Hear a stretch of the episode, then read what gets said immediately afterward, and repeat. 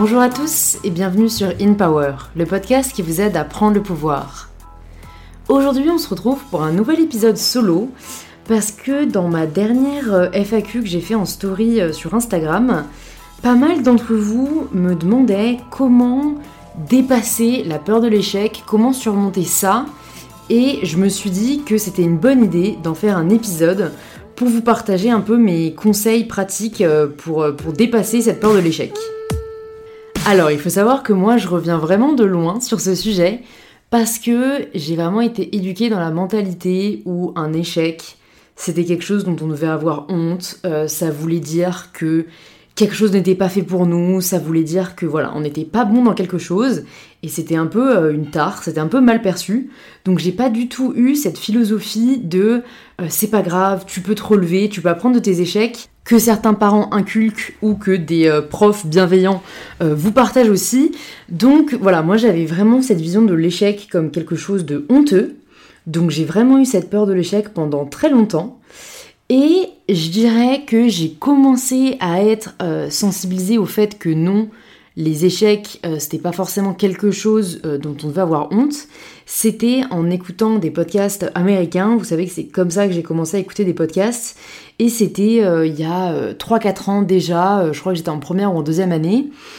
Et en fait, euh, ça m'a vraiment euh, interpellé quoi, cette mentalité euh, où limite tu glorifies l'échec, quoi, et c'est genre, bah voilà, j'ai échoué et j'ai appris ça et ça m'a permis de faire ça. Et alors c'est vrai qu'au début, moi j'étais un peu dubitative. Je me disais un peu, voilà, j'étais pas encore déconstruite autant que je le suis aujourd'hui, donc je me disais un peu en jugeant, ouais, c'est ce qu'ils disent pour se rassurer, mais j'adhérais pas, j'adhérais clairement pas à 100%.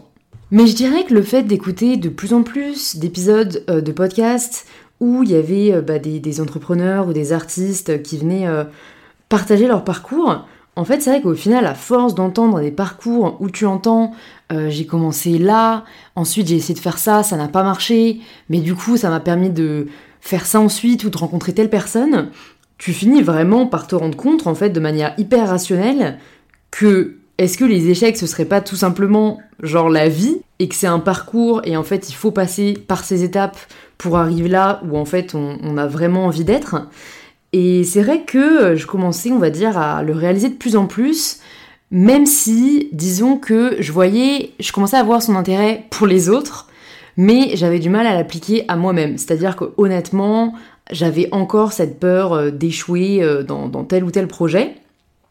Du coup, là, je me suis dit, aujourd'hui, sachant que j'ai vraiment dépassé ça, quels sont les outils qui m'ont permis de dépasser cette peur et que je peux partager avec vous pour vous aider euh, à dépasser cette peur et à vraiment prendre le pouvoir de votre vie. Il y a trois outils principaux euh, qui m'ont permis de dépasser cette peur de l'échec. Le premier outil, c'est euh, le mantra en anglais Better an oops than a what if. Ce qui veut en gros dire mieux vaut essayer que de se demander ce qu'il se serait passé sinon. En fait, je trouve que le danger avec la peur de l'échec, c'est du coup de ne rien oser faire, euh, de ne rien oser lancer parce que on a cette peur ensuite euh, bah, du jugement, euh, du regard de nous-mêmes. Et ça peut être très paralysant parce qu'en fait on n'ose pas mener tel ou tel projet. Et je sais que c'est notamment le cas parce que c'est un discours qu'ont eu pas mal de filles que j'ai reçues dans les ateliers Girls in Bees et qu'elles ont à chaque événement où elles me disent bah voilà moi j'aimerais par exemple lancer mon blog ou j'aimerais aider les femmes à se sentir bien dans leur peau mais bah elles ont peur du jugement elles ont peur de pas être prises au sérieux et en fait, au final, elles ont, elles ont peur de l'échec. Mais du coup, je pense qu'il n'y a rien de pire que de ne rien faire et que de toujours vivre avec cette idée, cette envie au fond de nous. Ah tiens, si jamais j'avais fait ça, tiens, j'aimerais beaucoup faire ça. Et en fait, de jamais la mener à bien. Et en fait, ce qui m'a beaucoup aidé à dépasser ça, c'est réaliser que rien n'est inscrit dans le marbre.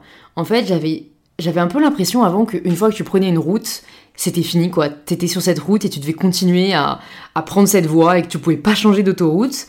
Et en fait, j'ai réalisé, euh, bah, en échangeant au final avec beaucoup de gens, que c'est qu'il y a rien de plus faux quoi. C'est-à-dire que tu peux t'engager sur une voie et tu peux après totalement soit faire marche arrière, soit juste changer de route. Et je l'ai vraiment vu dans, énormément de scénarios. Je veux dire, il y a, il y a, euh, par exemple, si on prend Xavier Niel, qui est un des plus grands entrepreneurs euh, en France, il a commencé une prépa, il a pas aimé, il a dit salam, et puis il a commencé euh, son business, il a essayé avec un ami, voilà, après il s'est rendu compte que c'était clairement pas la société qu'il lui fallait, donc il est parti, et puis il a commencé à faire un autre truc, il a eu un peu de traction, etc. Et en fait, c'est quelqu'un qui s'est jamais dit, je suis figé à un endroit, et si je ne suis pas heureux ou si ça ne marche pas, je ne peux pas bouger. En fait, si, vous pouvez bouger, vous pouvez euh, changer de voie et je trouve que ça c'est hyper libérateur. Et une fois qu'on le réalise, c'est déjà beaucoup plus facile de s'autoriser à, essayer quelque chose ou à se lancer parce qu'on n'a plus ce poids, on n'a plus un peu cette peur euh, qui, peut nous paralyser de se dire que euh, en fait il y a ce choix-là ou ce choix-là et qu'une fois qu'on l'a décidé, on sera bloqué. Être au pouvoir de sa vie, c'est avoir la possibilité d'essayer quelque chose, de ne pas aimer, d'essayer autre chose, euh, de vouloir continuer ou non, et en fait de faire ça jusqu'à ce qu'on se sente vraiment bien et qu'on ait vraiment trouvé sa place. Mais ça en fait, ça n'arrivera pas si on n'essaye pas. Donc faut vraiment pas avoir peur d'essayer. Euh, honnêtement, on se rend assez vite compte si quelque chose nous plaît ou pas. Donc voilà, essayez vraiment de, garder cette mentalité où en fait ça revient vraiment à adopter l'état d'esprit mieux vaut avoir des remords que des regrets, euh, à laquelle je crois beaucoup. Le deuxième outil euh, qui m'a permis de dépasser cette peur de l'échec, c'est là aussi un changement d'état d'esprit, c'est de toujours trouver les solutions, pas les problèmes. Et ça, c'est vraiment une gymnastique à prendre. Il euh, y a des personnes qui ont une personnalité euh, comme ça, où en fait ils vont jamais voir ce qui va pas, ils vont toujours essayer de voir ce qui va. c'est quelque chose que j'ai pas mal réussi à développer parce qu'en fait, quand les choses se passent pas comme je veux, je suis tellement frustrée que tant que ça se passe pas comme je veux, je vais tout faire pour essayer d'y arriver. Donc parfois, oui, euh, ça peut même être de l'acharnement, euh, notamment si par exemple je vais essayer de convaincre quelqu'un et au bout d'un moment il finissent par me dire euh, non mais là vraiment arrête. Mais au moins, j'ai vraiment, je sais que j'ai tout fait pour essayer d'y arriver. Et en fait, ça, je pense que c'est vraiment aussi euh, quelque chose qui peut énormément vous aider, c'est de vous dire, bon, je suis face à un problème, plutôt que d'être paralysé face à ce problème, je vais le décortiquer, je vais prendre les choses une à une et je vais essayer un peu de dérouler la pelote et de me dire, ok, euh, bah, par où je peux commencer.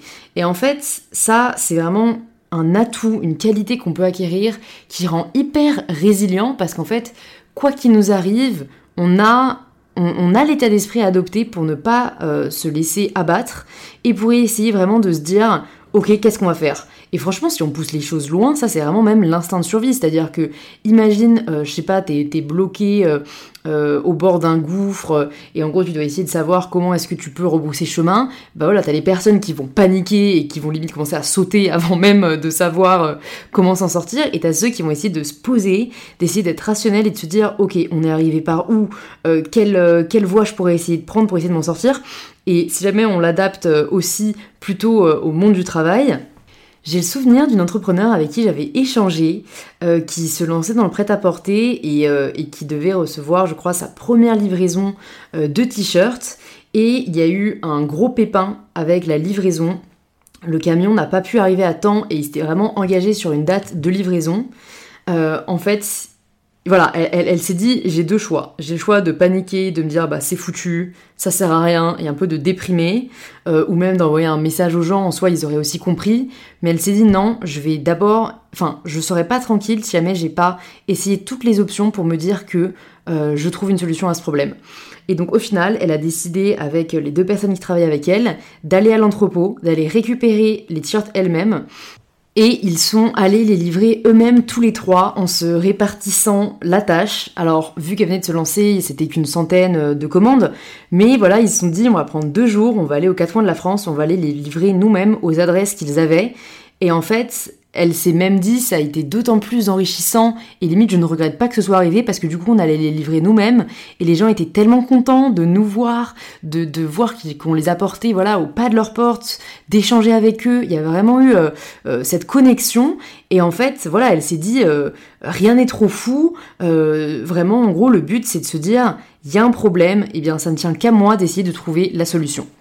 Et le dernier outil qui m'a aussi vraiment aidé, c'est de me dire, bon, dans tous les cas, on peut pas toujours trouver des solutions. Voilà, la vie ne se passe pas toujours comme on l'a prévu. C'est quelque chose que j'ai beaucoup de mal à accepter, mais c'est un fait. Bah, en fait, on peut en tout cas tirer les enseignements de chaque expérience. Et ça, c'est aussi euh, en échangeant avec pas mal de gens euh, que je l'ai réalisé. Et pas plus tard qu'il y a un mois, je discutais avec euh, Lucie, qui, est une très bonne amie, qui est une des chanteuses du groupe Ellie J. Et, en fait, elle me disait Non, mais Louise, enfin les échecs, franchement, c'est hyper important. Elle me disait, moi, je suis contente d'échouer. Elle, m'a dit, si jamais on n'avait pas eu de son qui n'avait pas marché, euh, on se serait pas remis en question, on se serait pas dit, bah, qu'est-ce qu'on peut faire de mieux, qu'est-ce qu'on peut proposer qui plaira plus à notre public? En fait, je me suis dit, putain, mais waouh, genre, euh, trop belle mentalité. Alors, j'avoue que moi, j'en suis pas encore là à me dire, genre, trop cool, il faut vraiment que j'échoue. Mais en vrai, elle a raison. C'est-à-dire que c'est comme ça que tu grandis, c'est comme ça que tu apprends. Et c'est aussi quelque chose, euh, Kusama dit beaucoup dans l'épisode qu'on a enregistré ensemble, qui est un des cofondateurs de The Family. Il le dit en fait très bien, lui il a eu, euh, je sais pas, une dizaine de boîtes avant de créer The Family et d'avoir vraiment quelque chose qui marche, où il est hyper aligné et, qui dure dans le temps. En fait, il, dit vraiment, j'ai tiré des apprentissages et des enseignements de chaque expérience qui font que The Family aujourd'hui marche et marche très bien. Et sans ces échecs-là, en fait, The Family ne serait pas ce que c'est aujourd'hui et ça ne rencontrerait pas le succès que ça a parce qu'il n'aurait pas appris tout ce qu'il a appris en fait de, ses précédents échecs. Et ça, c'est vrai que je trouve ça hyper puissant. Et un autre entrepreneur euh, qui m'a aussi pas mal marqué euh, à ce sujet, c'est un des fondateurs de Menu Next Door, euh, qui est une boîte qui n'existe plus parce qu'elle a fait faillite. Mais je sais pas si vous connaissiez, enfin moi je sais que j'avais, je crois, commandé une fois chez eux. En gros, l'idée c'était de se dire, bah tes voisins peuvent cuisiner pour toi, ça leur permet d'avoir un complément de revenu, et toi ça te permet, bah si à la flemme, de quand même avoir un bon dîner. Et vraiment ça s'était bien développé, ils avaient de très bons chefs, ça marchait très bien. Et en fait, ils ont voulu euh, aller trop vite, enfin, ils ont été trop emballés par, euh, par leur concept, ils ont levé beaucoup d'argent, euh, plusieurs millions d'euros, et en fait, du coup, ils se sont dit, bon bah, il faut plus d'offres, vu qu'il y a clairement une demande. Donc, ils ont embauché plein de chefs, ils ont commencé à faire des Facebook ads, même pour, pour recruter des chefs, etc.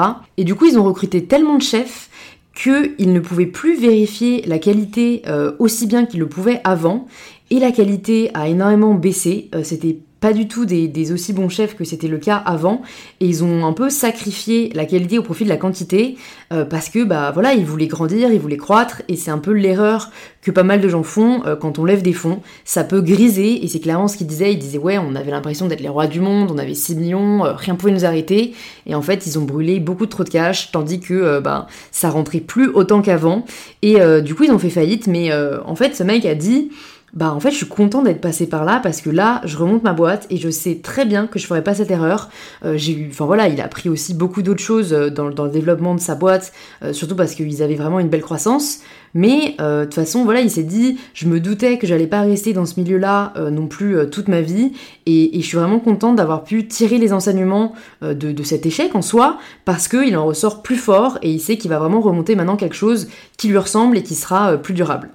Donc voilà les trois principaux outils que je voulais vous partager. Euh, vraiment, je sais que moi, savoir tout ça, ça m'aide beaucoup maintenant à plus me prendre trop la tête, euh, à plus en fait trop réfléchir parce que c'est un peu ça, hein, la peur de l'échec, c'est réfléchir à et si ça, ça arrive, et si telle personne pense ça, et si, et si, et si? Euh, avec des si, on mettrait Paris dans une bouteille, ce qui est extrait d'un joli poème que j'avais appris, je crois, en CE2. Mais c'est vrai, je crois qu'au final, pour moi, celui qui a le plus changé ma vie, c'est le premier, c'est de me dire est-ce que j'ai envie de passer ma vie à regretter, à me dire que j'aurais pu faire telle ou telle chose mais que je l'ai pas faite parce que ceci, parce que cela euh, Je pense qu'au fond de vous, vous avez la réponse. Et j'espère que cet épisode aura pu vous donner le courage et la force de croire en vos idées.